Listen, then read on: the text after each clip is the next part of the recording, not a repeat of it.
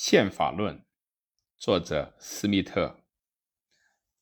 本书作者为斯密特，生于一八八八年。第二次世界大战以后，中欧一词消失了，其代表者德国被分割成属于东欧的东德和属于西欧的西德。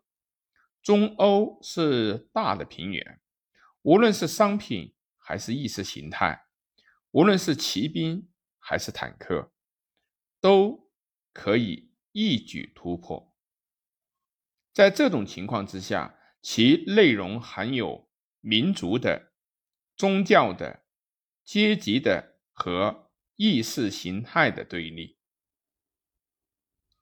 魏玛时代的斯密特曾提出一个基本的设问：怎样保持？德意志作为国家的统一，他做了这样的回答：是政治，是主权。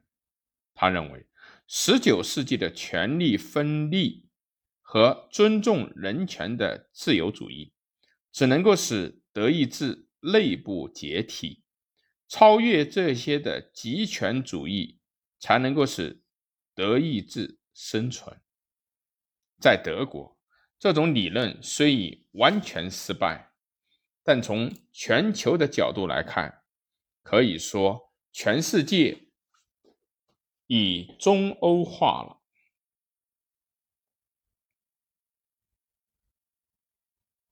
要使德意志作为国家的统一，只能够是政治，是主权。